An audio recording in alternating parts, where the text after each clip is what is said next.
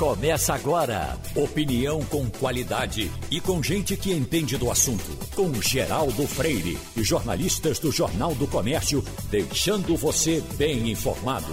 Passando a Limpo.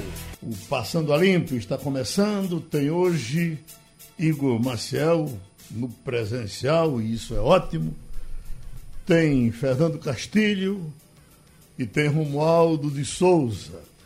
O Romualdo, a expectativa para a CPI hoje, o dia de ontem foi meio água com açúcar, foi mais engraçado do que, do que produtivo. Hum. Para hoje, você inclusive já fez um comentário achando que vai pegar fogo. Vai mesmo?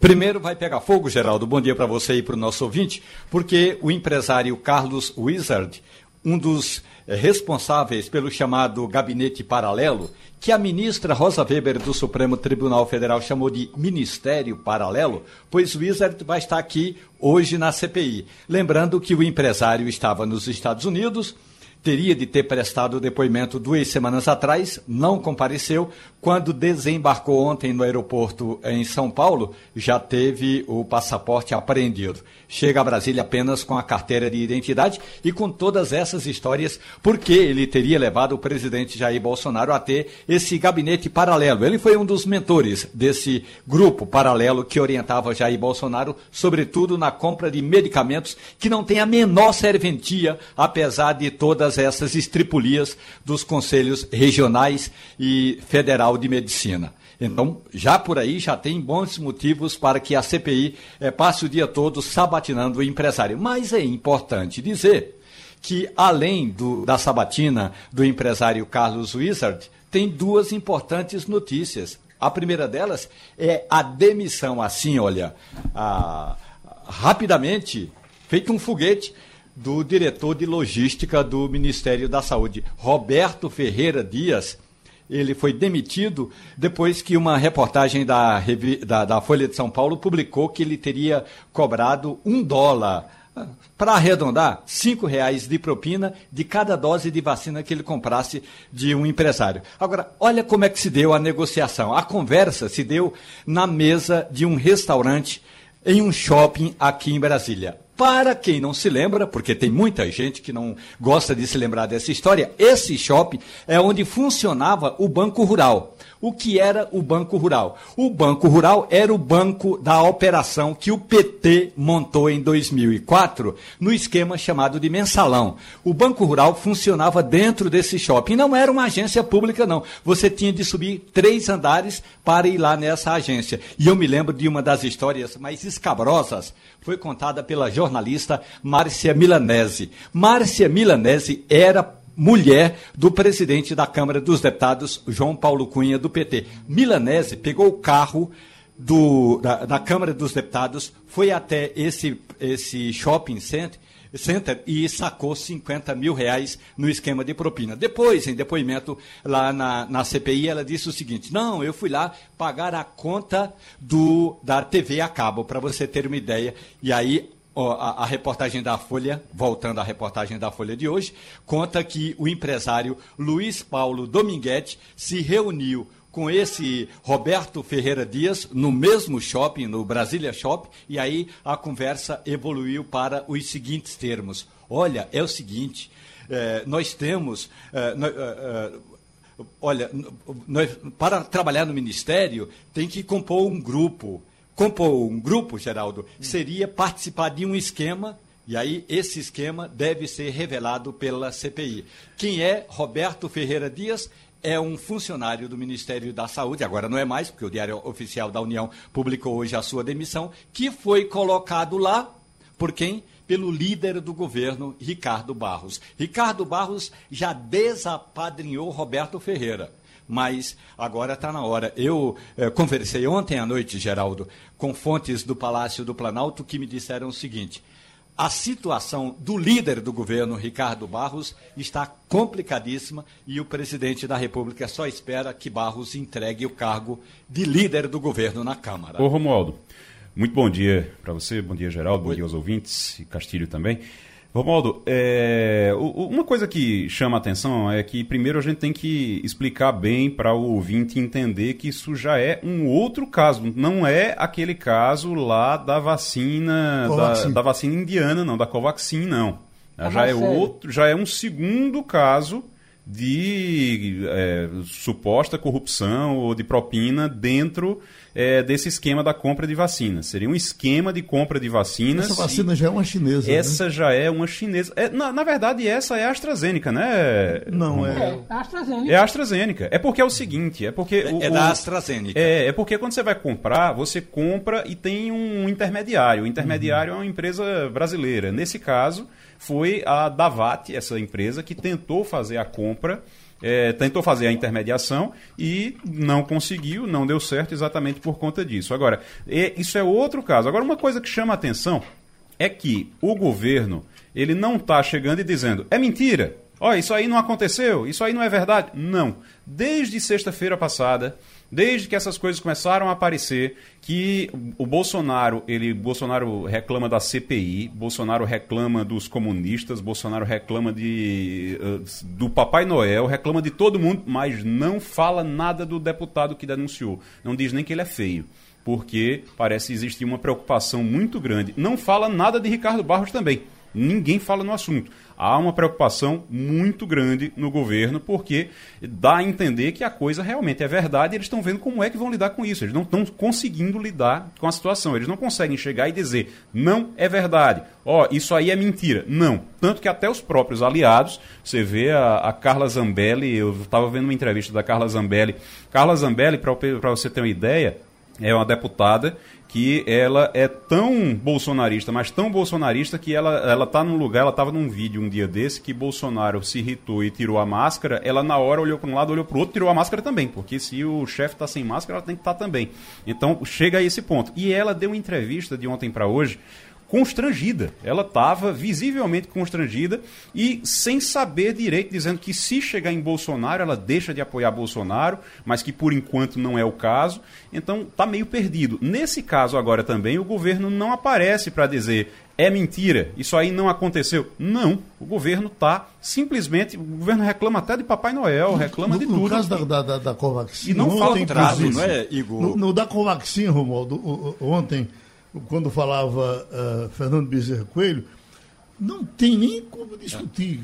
Foi, dado, foi dito isso para fulano fazer, dito aquilo para fulano fazer. Inclusive, quando o Beto Costa disse, isso não foi escrito, não tem nenhum documento, significa que está sendo rigorosamente inventado já para encontrar uma narrativa. É, né? e a coisa de você dizer, não, o problema é a prevaricação. Não, mas ele tomou uma atitude. Certo, mas quem é que prova que ele tomou uma atitude? O, o, a Polícia Federal disse que ele não, não chamou a Polícia Federal. Não, ele mandou perguntar se estava tudo certo e estava tudo certo. Faz dois meses e não tinha nada de errado. Sim, mas como? Mas qual é a prova e ontem disso? causou surpresa, Igor, ah. no Ministério, aliás, no Palácio da Alvorada, porque o ministro eh, Marcelo Queiroga não queria falar com os jornalistas. Depois ele veio falar para anunciar a suspensão do contrato com eh, que tratava da compra da vacina indiana. Esse é um aspecto. Aí o ministro, quando foi questionado. Por que essa, esse desencontro de informações, se uma semana atrás o chefe da Secretaria da Presidência, o Nix Lorenzoni,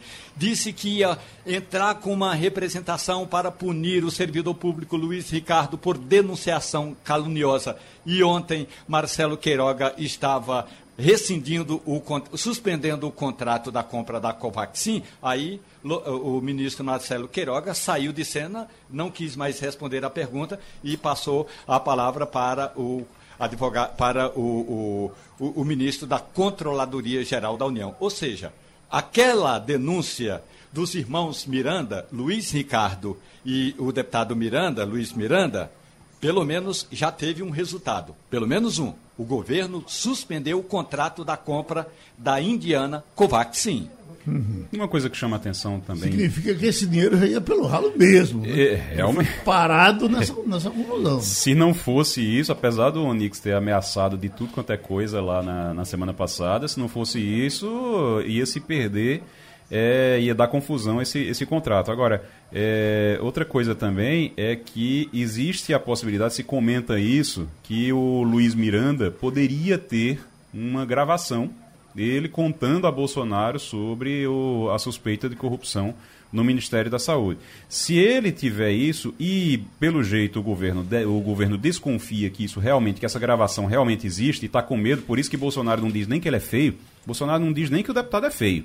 O, Bolso, o, Bolsonaro está calado, não fala no nome dele, porque se falar alguma coisa, para se defender, ele pode mostrar a gravação. E aí pode ser um escândalo muito maior. Então, talvez já pensando nisso, o argumento, a narrativa do governo tem sido: não, não houve. Quando Bolsonaro ouviu, mandou logo investigar. Quando Bolsonaro ouviu, mandou logo investigar. Não tem prova disso? A Polícia Federal, a própria Polícia Federal diz que não é verdade, que não investigou e que não, não teve nenhum pedido para investigar, mas eles estão sustentando esse argumento, talvez porque tem eh, esse medo de que tenha alguma gravação. Eu sei que Castilho vai querer falar ao vivo também sobre a mesma coisa, mas ontem eu ouvi uma entrevista do deputado na, na TV Cultural ao vivo, o Marco Antônio Vila com aquele pessoal todo, e é, ou ele está blefando muito bem, porque ele diz, olha, eu não gravei, mas eu não sei se meu irmão gravou.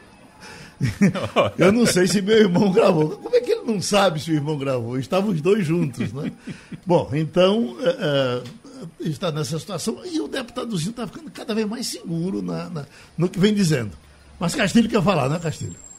Ô, Geraldo, bom dia, Igor, bom dia, Romualdo, bom dia, ouvintes. Olha, eu sempre digo, e até já escrevi isso na coluna, até para ser corrupto tem que ser competente e fazer conta.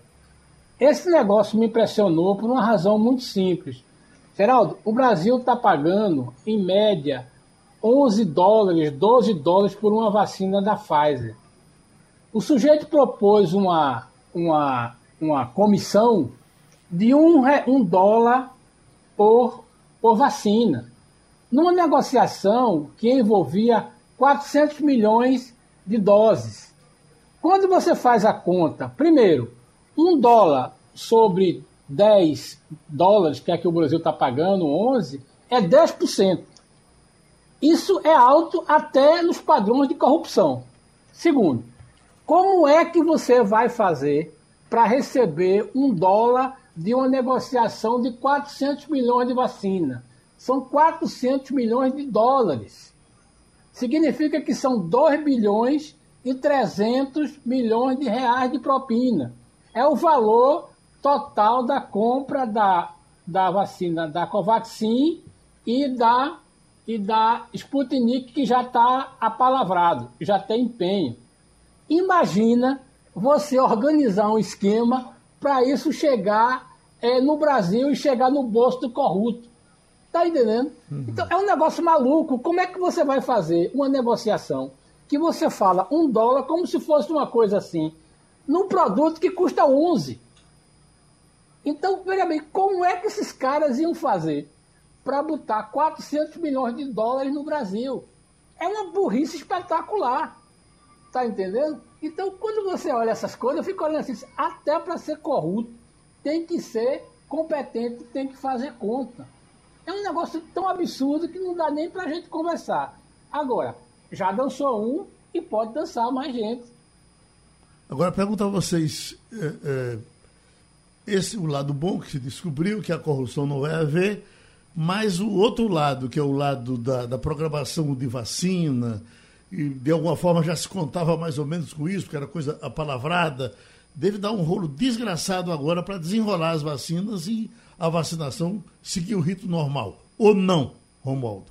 Eu acredito, Geraldo. Normal a gente não pode jamais dizer que um país como o nosso, que já tem mais de 517 mil mortes, eh, esteja numa, numa situação normal. Mas a palavra dada ontem à imprensa pelo ministro da Saúde é de que não vai haver interrupção. O problema todo é que essa campanha de vacinação, essa vacinação, é, está andando muito devagar. Nós não temos mais que 12% da população brasileira totalmente imunizada, ou seja, com as duas doses, ou no caso de quem tomou a Janssen, isso aí dá no máximo 12%. É muito pouco para quem tem como promessa chegar a outubro já tendo imunizado toda a população imunizáveis, uh, imunizável, que é aquela, a, a, população acima de 18 anos. Nós estamos amanhã, 1 de julho, agosto, setembro, outubro. 90 dias, daqui a 90 dias é o prazo e, o, e pelo andar da carruagem, o governo não vai conseguir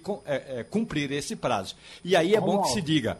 Hoje vai ter a votação de um requerimento importante eh, aqui na CPI, Geraldo, que é de convocação do, Luiz, do Roberto Ferreira Dias, esse do esquema de um dólar. Esse é um ponto. E aí o depoimento já seria na sexta-feira. Mas é claro que os governistas estão reclamando, e com razão, que a CPI não quer investigar, a, o, como diz o, o, o Castilho, essa história do apalavramento da compra da Sputnik V porque a oposição tem requerimento para convocar o diretor executivo do consórcio Nordeste e até agora não foi, marca, não foi marcada essa votação, Geraldo. Sputnik V, que por sinal Quantas, quantas é, vacinas da Sputnik V tem aplicada já, Romualdo? No Brasil? No Brasil acho que nenhuma, né? Nenhuma. Uhum.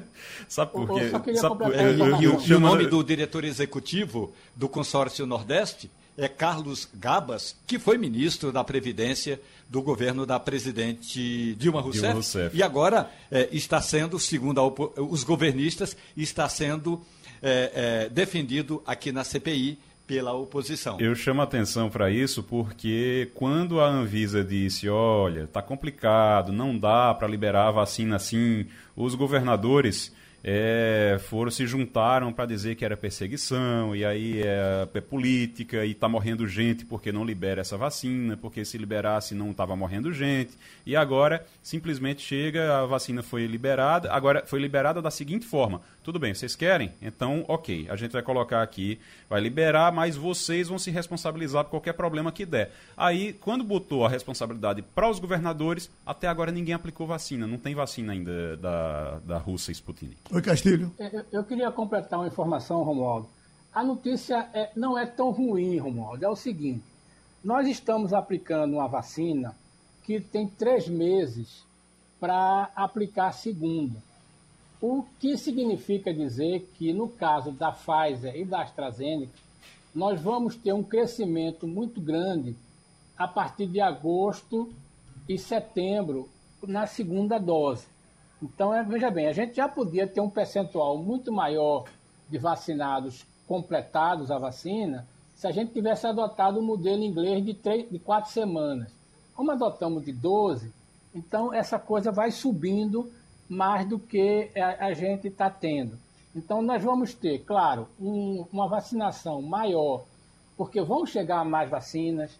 Por exemplo, de uma tacada só você colocou 4 milhões de pessoas na conta de vacinados completos com a Janssen. Quando chegar mais da Janssen, você aumentar mais. Então, é uma notícia que é menos ruim. Por quê? Porque na medida que você vai aplicando a segunda dose, e vai ser acelerada agora, porque a, a, vacina da AstraZeneca e da, da, da Pfizer levora, de, demoraram mais tempo, a gente vai avançando na segunda dose. Essa é uma questão. Agora, esse caso dos governadores, só uma informação. Pelo que a gente soube, por uma declaração, inclusive aqui do, do, do secretário é, André Longo, através de sua assessoria, o consórcio Nordeste pagou 9 dólares e 36, mas para submeter-se naquele percentual de 1% da população. E aí a tratativa ainda não fechou, mas tem um tempo, tudinho. A gente não sabe se vai ser feito, mas os governadores continuam interessados nisso. Mas veja bem, é uma negociação dos estados com o fabricante russo. Não tem intermediário nisso. Aquela empresa é, do, do, como é que chama, que está fabricando aqui no Brasil, ela não participa dessa negociação. É, é, é, pelo que foi informado pelos governadores, é negociação direta. Governo de Pernambuco, governo de, do Piauí, governo não, do Maranhão e fundo russo de investimentos diretos. A venda daquelas outras vacinas é outro papo para o governo federal, com aquela empresa da. Precisa não, é essa, essa outra que é. Da VAT. União Química. Ah, União, União Química. Química. Certo. Entendeu? É só para esclarecer. Mas é direto com o Instituto Gamalé, então? Não, é direto. O Instituto Gamalé é só o fabricante. O dono da vacina é o, é o fundo russo. russo. Uhum. É o governo da Rússia. Estamos com um ex-ministro,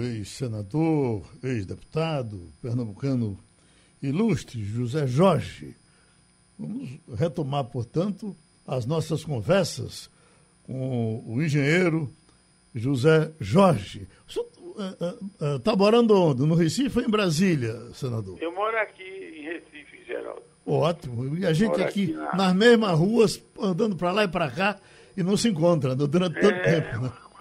Muito tempo que a gente não se encontra. Mas, eu moro aqui na, em Casa Forte. Uhum. Aqui na praça mesmo. Fernando Castilho, vamos entrar nessa conversa agora, que é uma coisa preocupante para o país, com a crise uh, da energia e a experiência de quem passou por lá no momento complicado e conseguiu controlar as coisas. Pois não, Castilho? Ministro, bom dia. Bom Eu dia, já contei Castilho. na coluna é, a, a sua reação quando recebeu o relatório sobre a situação da, é. da, da, crise hídrica é, que o senhor leu e pegou a papelada e foi direto falar com o presidente, e aí a gente começou a falar de racionamento. Eu queria saber o seguinte: pelo que o senhor já leu, pelo que o senhor já viu, pela sua experiência, qual é o caminho que a gente vai traçar? A gente já sabe que vai custar caro, mas a gente vai chegar no momento em que vai precisar ter é, cotas de uso de energia. Olha, veja bem, a situação ela, ela é bastante parecida com aquela situação de 2001. Eu, eu, eu assumi o ministério no mês de março e eu, eu originalmente eu sou um professor de estatística, de cálculo das probabilidades, sabe? Foi o meu primeiro emprego, eu era professor de cálculo das probabilidades de estatística na Escola de Engenharia da Universidade Federal. Então, quando eu assumi, fizemos a primeira reunião é, com os técnicos do setor, da ANEL, da, da ONS, do próprio Ministério, de outros órgãos, do, que eles me mostraram os números, eu já vi que não havia mais risco de racionamento, porque o racionamento já é, de falta de energia, porque isso já estava acontecendo que já estava no fim do período chuvoso e os reservatórios estavam em níveis críticos.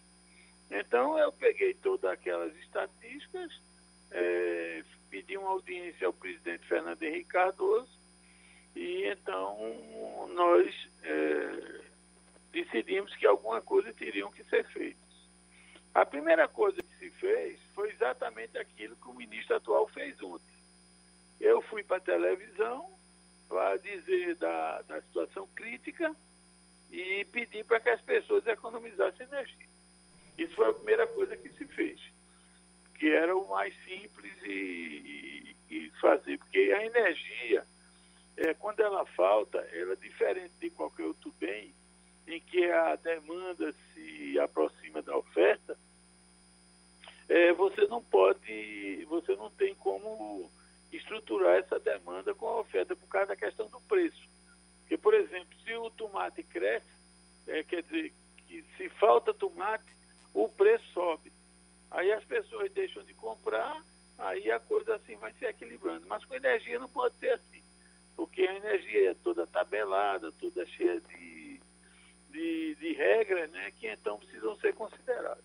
Então foi feita essa primeira etapa, mas isso aí, na realidade, não tem um efeito muito grande, não, porque as pessoas, na verdade, não pensam nisso diretamente para diminuir o consumo assim de forma relevante. Então, isso foi feito igual, igualzinho a isso que o ministro fez.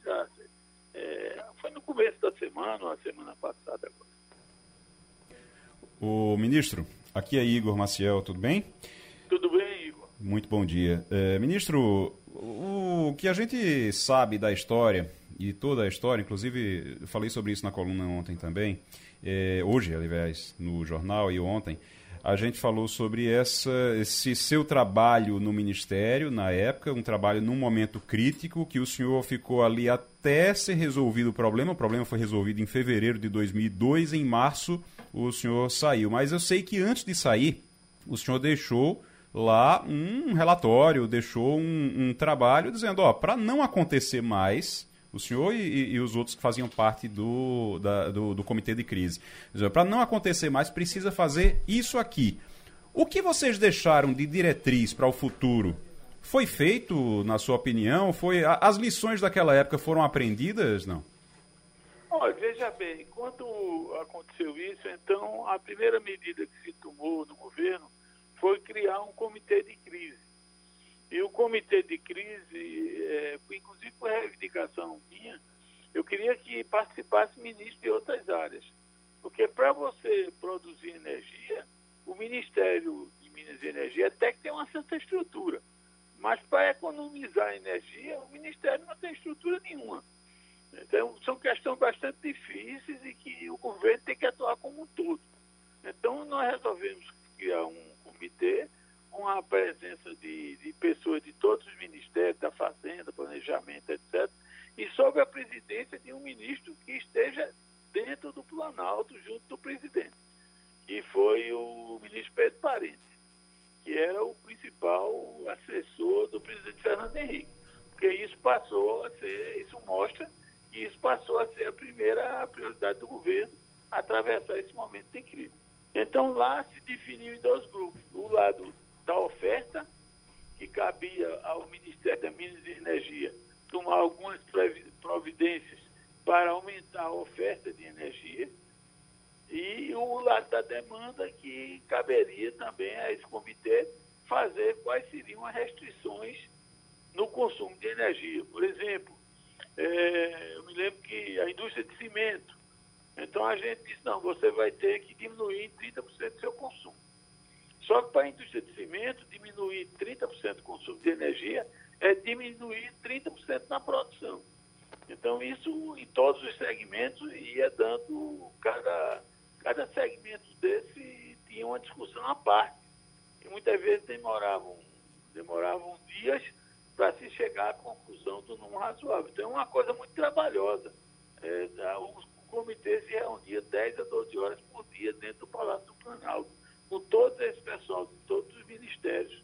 E a gente, na verdade, em relação à sua pergunta, tudo aquilo que nós é, recomendamos de aumento de oferta era exatamente em energias alternativas que, de certa maneira, diminuísse o risco de você ter um modelo baseado 90 e tantos por cento somente em energia hidrelétrica. Que a energia hidrelétrica ela depende de água. E a água depende da chuva. E a chuva é aleatória, ela pode vir e pode não vir. Então, provavelmente, de 20, 20 anos, de 40, 40 anos, vai ter um momento que vai faltar, faltar água.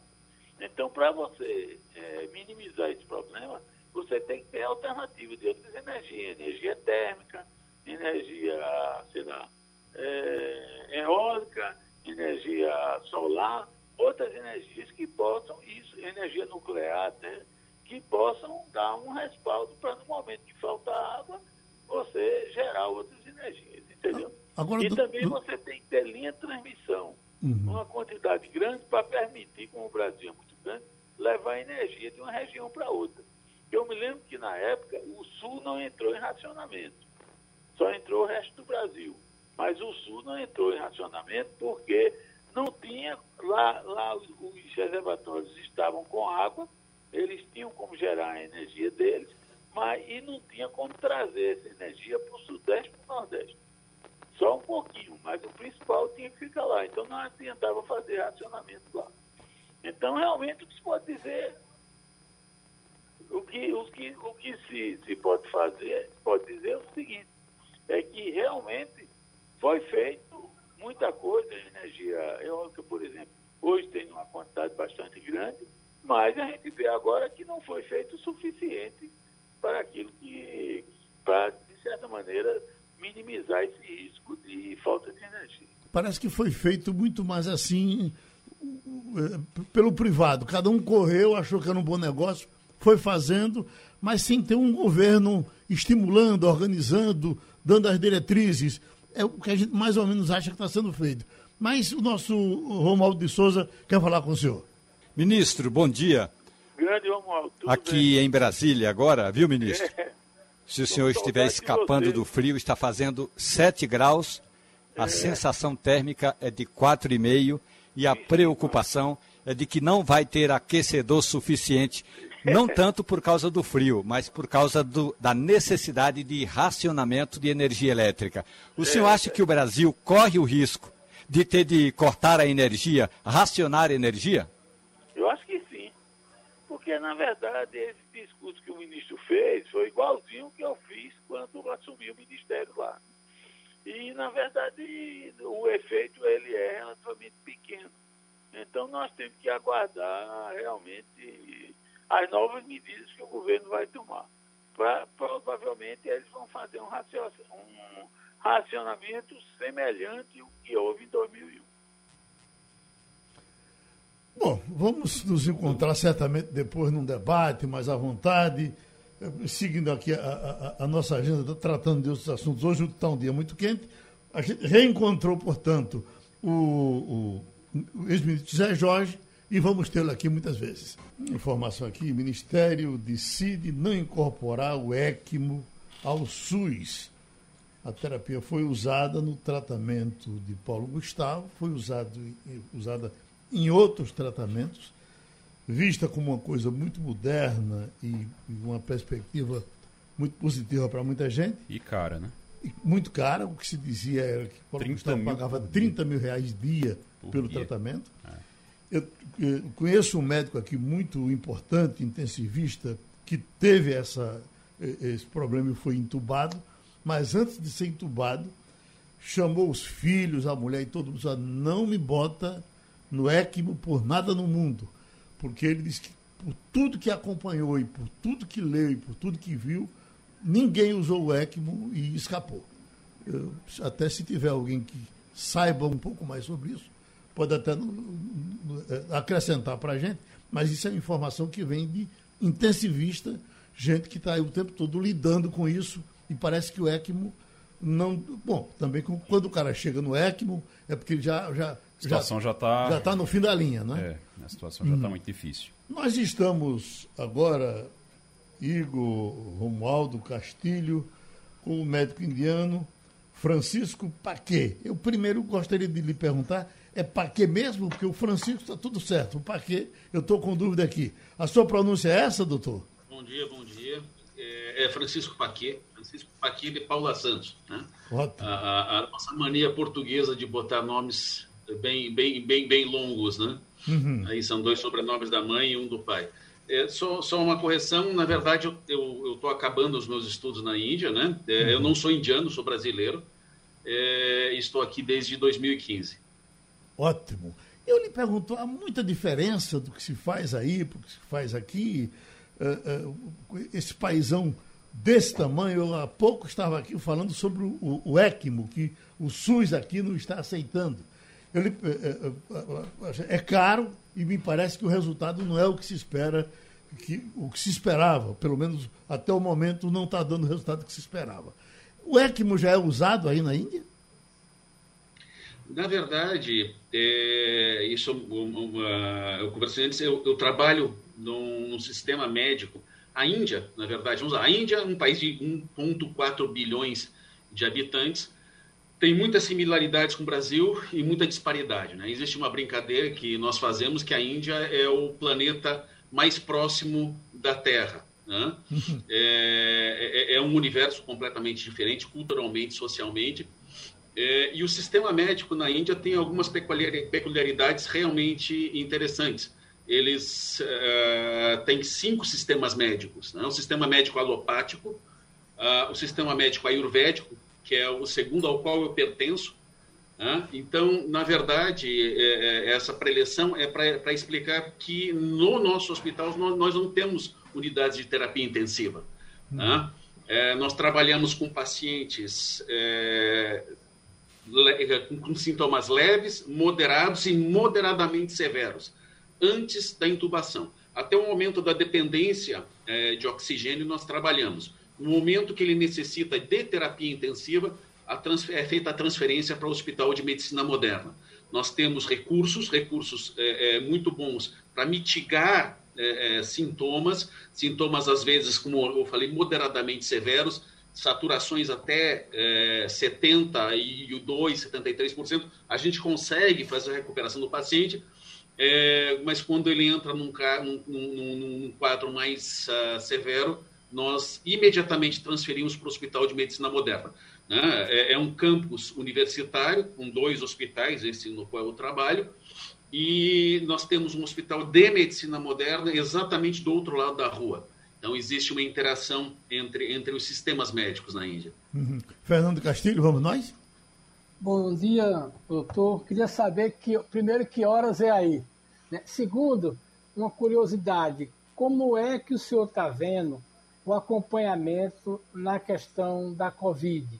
É, o senhor está dizendo que uh, os seus hospitais, onde o senhor trabalha, é um ponto avançado que tenta proteger o paciente é, para tratar ele, mas qual é a análise que o senhor faz da situação da Índia e qual é o cenário que o senhor faz diante dessa, dessa perspectiva de um país de 1,4 bilhão de pessoas?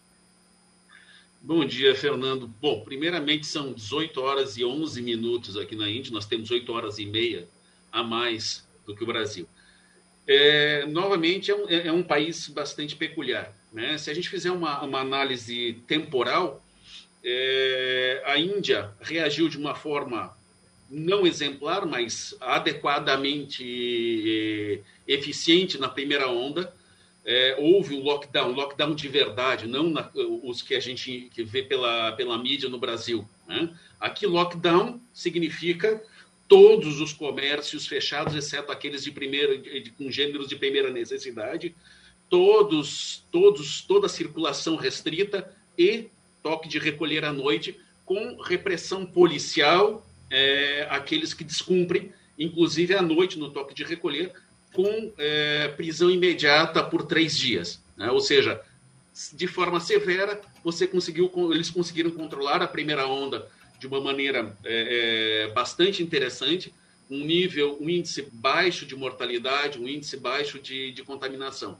Houve um, um, relaxamento depois da primeira onda, é, um relaxamento excessivo, é, com as, a, a, os festivais religiosos do Holi e do Cumbamela em, mar, em fevereiro e março, veio a segunda onda, que vocês devem ter acompanhado, 400 mil casos, 450 mil casos por dia, 4.500 mortes por dia oficiais. A gente sabe que há subnotificação também na Índia.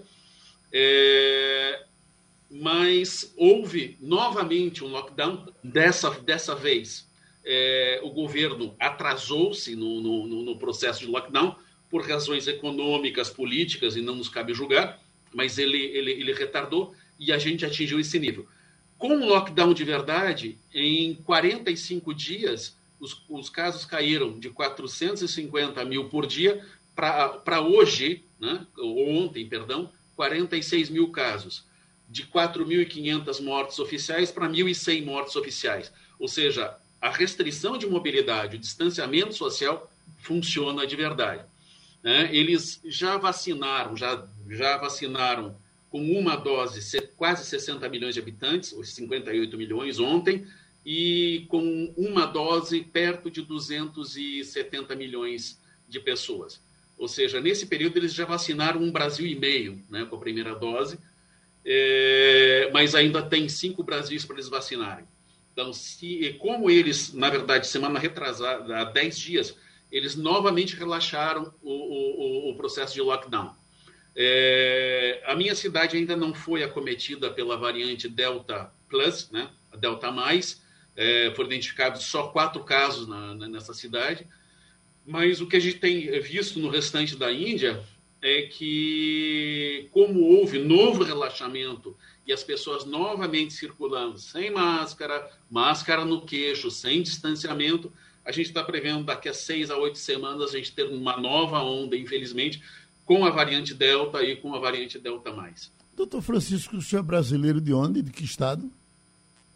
Sou de Curitiba, é, mas eu morei, eu morei e trabalhei é, dois anos é, em João Pessoa, 120 quilômetros de vocês, e tive alguns negócios também em Pernambuco. Fui casado com uma pernambucana durante 13 anos, então eu conheço bem a, a, a, maravilhosa terra de vocês. Conheço e adoro, né? Ótimo. Escute, uh, certamente o senhor acompanha essa discussão de de cloroquina, como é que ela é tratada aqui no Brasil. Mas a primeira vez, essa, essa, essa discussão nasceu aqui, eh, nos nossos programas, porque se dizia que a Índia estava tendo uma experiência maravilhosa logo no começo da doença com cloroquina. Isso foi usado, está sendo usado. O que, é que o senhor nos diz da cloroquina eh, eh, e o uso dela na Índia?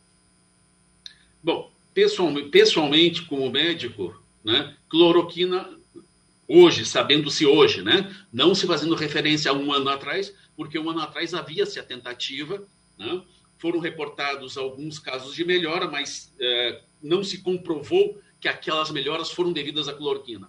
Eu, é, como médico, não recomendo o uso de cloroquina. Na Índia, ainda alguns hospitais, alguns protocolos se utilizam tanto da, da cloroquina quanto da ivermectina. A ivermectina ainda tem algum efeito positivo em alguns, em alguns sintomas, mas a cloroquina para o Covid especificamente, realmente, eh, na minha opinião, não eficiente.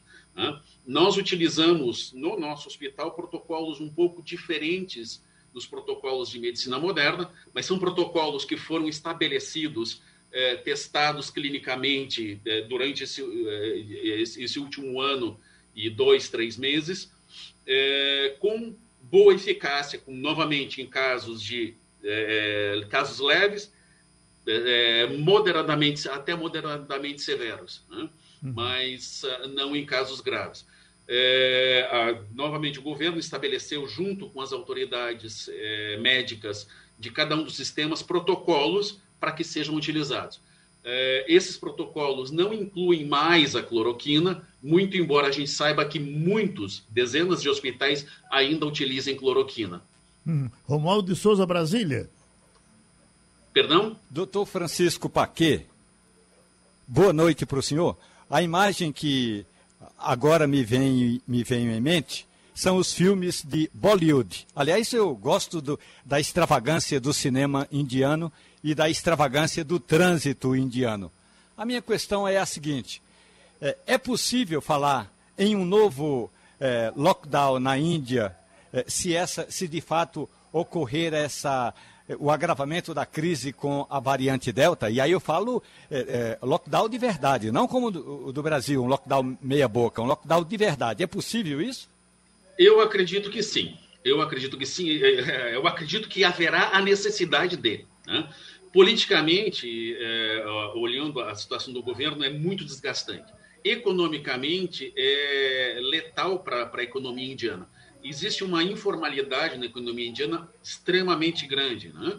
É, as pessoas aqui literalmente trabalham é, para ganhar o sustento daquele dia e recebem por dia. O que acontece? Quando eu não tenho a circulação, eu não tenho o comércio funcionando, é, centenas de milhares de famílias ficam à mercê da, do assistencialismo. Se não houver assistência social, eles literalmente passam fome. E isso, obviamente, é um potencial gerador de convulsão, convulsão social e politicamente é, é mortal. E, e, eles têm eleição agora esse ano, é, em, em, algumas regiões. Então, é, eu digo, é, minha previsão, haverá necessidade, sim, pelo relaxamento que há e, e, a previsão de que os casos irão crescer, porque a, a gente vê na rua uma circulação completamente descuidada. É, se o governo vai efetivamente aplicar um terceiro lockdown, aí vai ser uma decisão deles. Mas a necessidade, eu acredito que sim, nós teremos necessidade. E eles deram exemplo de que conseguem fazer e funciona. E esse último lockdown não foi um lockdown é, é, longo, foram cinco semanas de lockdown realmente restrito e não em todo o país. Foram regionalizados. A nossa cidade ficou em lockdown três semanas. É, eles têm um, um, sistema de monitoramento interessante via celular. As pessoas, para poderem ser vacinadas, e mesmo aquelas que não querem ser, ser vacinadas, querem ter um acompanhamento, você tem um, um, um, um app, você baixa e o governo tem informação da tua, da tua locomoção, se você autorizar, né? a, a, a locomoção dentro do, do, país e do teu estado de saúde. Se você foi vacinado não vacinado, se você testou positivo ou não testou positivo. Então, eles conseguem fazer um monitoramento muito interessante num país é, que tem uma população, um terço da, da área, com seis vezes a população do Brasil. Doutor Francisco, olha, foi muito bom ouvir o senhor e eu gostaria muito de poder contar com o senhor outras vezes para a gente conversar mais sobre, sobre a Índia, sobre a sua vida, sobre as suas coisas. O senhor mata a saudade daqui e a gente conhece as coisas daí. Tá certo? Eu agradeço muito, muito a oportunidade, fico à disposição. E só, só lembrando, aquilo que vocês veem da extravagância em Bollywood no trânsito, é verdade, lá acontece no dia a dia aqui. Pronto, vamos conversar muito depois. A gente agradece ao doutor Francisco Paquet. Igor, você quer dar um recado, né? Geraldo, eu quero só é, colocar aqui no para nosso assunto aqui, rapidinho, uma aprovação que aconteceu ontem na Alep, que é preocupante. É preocupante no momento de crise que a gente está vivendo e que é um momento de crise, é um momento de que a gente precisa realmente, todo mundo está precisando economizar e a Alep aprovou ontem um projeto de lei ordinária, isso extra pauta, não estava fora da pauta, um aumento do auxílio saúde. Vai passar de 495 para 950 reais e o auxílio alimentação de 995 reais vai passar a ser proporcional ao salário do servidor efetivo e comissionado, podendo chegar até R$ 1.600. Né? Reais. Isso é eles? é para eles. Uhum. Isso é para eles, para os funcionários é, é, da casa, para casa, né? Uhum. No caso. E serve tanto para comissionado quanto para efetivo. O que me chama a atenção, essa coisa do, do auxílio alimentação ser é, proporcional sempre me chama a atenção porque é como se uma pessoa que ganha é, dois mil reais ela precise comer mais do que uma pessoa que ganha mil reais. Eu queria uhum. realmente entender isso, mas é o que está na lei e o auxílio saúde também passando de 495 para 950. Tem aumento aqui que chega perto, aumento de quase 100% e aumento que chega perto de 100% aqui. Da, então, no momento em que a gente está vivendo, que é um momento difícil, que é um momento complicado, um momento de crise. Eu estava vindo hoje de Uber, eu, eu vim hoje de Uber para cá, e o, o, motorista reclamando, dizendo: olha, tá, aumentou gasolina, tá, vai aumentar a energia, tá aumentando tudo e pelo jeito só não está preocupando, só não está preocupando os deputados da Assembleia Legislativa de Pernambuco. É complicado isso. Volte para a Câmara, então, aqui, para a Assembleia? Não, não, só ainda. Não sei se Castilho quer falar alguma coisa sobre o, o assunto da Assembleia, Castilho, Sim. porque a gente estava até comentando aqui no, no WhatsApp, né? É verdade. Olha, é o seguinte, a gente tem que ficar atento primeiro para saber se a legislação, eu não tenho certeza disso, esse tipo de auxílio incorpora no salário.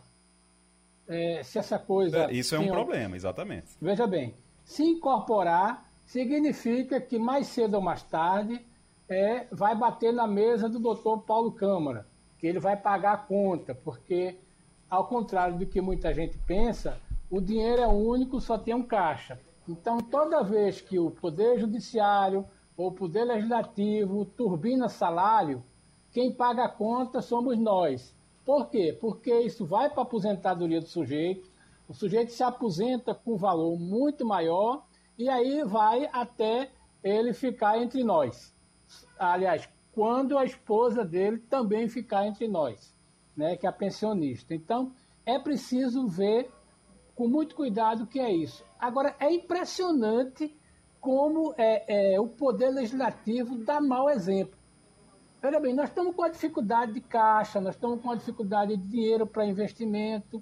Aí o sujeito na Assembleia, que é um universo pequenininho, se não me engano são quatro mil e poucas pessoas, ou também não tem esse número exato, mas posso ver aqui, aí propõe um negócio desse. E aí coloca uma vírgula e diz assim, proporcional. Bom, se um deputado ganha, é, como ele, Igor pode corrigir aí, o proporcional dele é completamente diferente ao servidor que ganha dois salários mínimos. Exato. Na minha, uhum. na, minha, na minha opinião, isso é uma coisa desonesta para com o contribuinte. O auxílio, só lembrando, só lembrando, Castilho, o auxílio saúde vai passar de 495 para 950 e o auxílio alimentação de 995 pode chegar até R$ 1.600. Bom, deixa eu, uh, o doutor do Rebelo já retomou o contato aqui com a gente e eu vou chamar Romualdo de Souza para trazer o doutor do Rebelo para a nossa conversa. Romualdo. Ministro, muito bom dia para o senhor. Saudações alagoanas eu lhe pergunto o seguinte: esse projeto que leva em consideração apenas aquelas eh, demarcações tradicionais eh, até a Constituição de 88. O que significa na prática, ministro? que a política que está sendo implantada hoje pelo Estado brasileiro de autorização de entrada de garimpeiros, de empresas exploradoras de minério, vai fazer com que boa parte dos povos indígenas seja de fato dizimada, ministro. Bom dia, Romualdo. Bom dia, Geraldo Freire. Bom dia, os queridos dia. ouvintes de Recife, de Pernambuco, do Nordeste, do Brasil e, por que não, né, já que estamos falando de Pernambuco, para o mundo também. Ótimo. Romualdo, um filósofo, um teólogo norte-americano, dizia que boa parte do mal que o homem faz é sempre procurando fazer o bem. Ou seja, em resumo, é aquela frase conhecida de que de boas intenções o inferno está cheio. Então, há muitos defensores dos índios que conhecem pouco a, a temática indígena. O sujeito vive aqui em São Paulo, eu estou aqui em São Paulo, na Avenida Faria Lima, cria uma ONG para defender os índios, tem uma filial aqui em São Paulo, tem uma sucursal na Europa e vai aí fazendo esse proselitismo. Eu conheço essa questão indígena, né? ela está espalhada pelo Brasil inteiro. Hoje, as populações indígenas são detentoras de aproximadamente 14, 15% de todo o território nacional. Há mais terra distribuída para os índios do que para a agricultura, mais do dobro, aliás.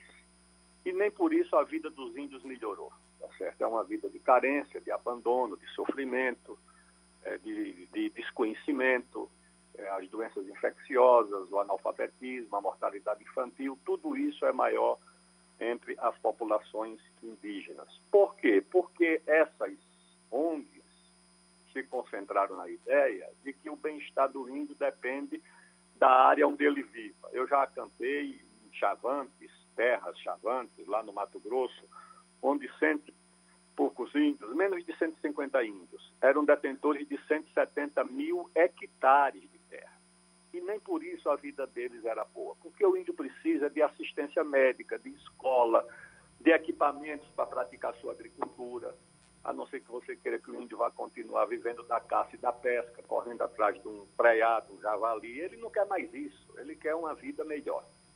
Pois bem, então, essa, essas instituições, essas ONGs, inventaram que na demarcação da terra indígena não deve ter nenhum marco temporal. Se não tiver marco temporal, Romualdo, aqui em São Paulo, no Morumbi, no Jardins, Itaquera e Guaianazes, os descendentes do cacique Tibiriçá vão poder reivindicar essas terras aí. E talvez em Pernambuco, aí nos arredores de Jaboatão, os descendentes do cacique Arco Verde também têm direitos remanescentes sobre essas áreas.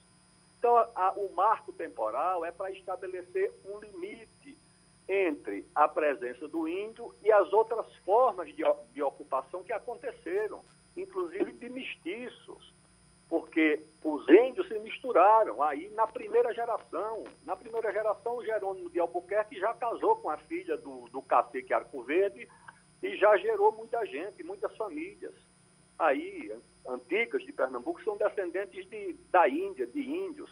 Então é preciso ir com calma em relação a essa questão. Por quê? Porque essa causa tão nobre, tão generosa, que é a causa indígena, tão necessária, porque a população brasileira mais negligenciada e mais abandonada pela própria sociedade pelo Estado brasileiro, não estou falando de nenhum governo não, porque não escapa ninguém nessa questão.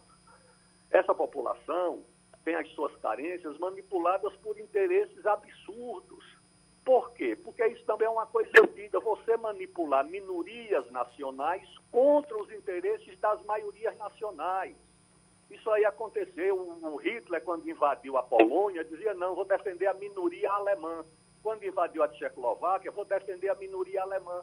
Então, as minorias nacionais são manipuladas para se contrapor às maiorias nacionais, como se aqui o índio fosse apartado da nação brasileira, da sociedade brasileira. Em resumo, para não alongar mais a história, a causa indígena é uma causa justa, é uma causa necessária, mas é preciso estabelecer marcos nessa questão da demarcação. Vou terminar com o exemplo que eu conheço. Amarante do Maranhão, aí no nosso Nordeste. Amarante do Maranhão já tem quase a metade do município demarcada. Aí me liga a, a, diretora do Sindicato dos Trabalhadores Rurais, não era do latifúndio, não, era do Sindicato dos Trabalhadores Rurais, uma moça do PCdoB. Na época eu era do PCdoB. O que é que ela me disse? Ela diz, olha, deputado Aldo Rebelo, aqui em Amarante, metade do município já está demarcado e agora a FUNAI quer demarcar a outra metade, cheia de agricultores, pequenos agricultores, inclusive muitos descendentes dos índios, parentes desses índios.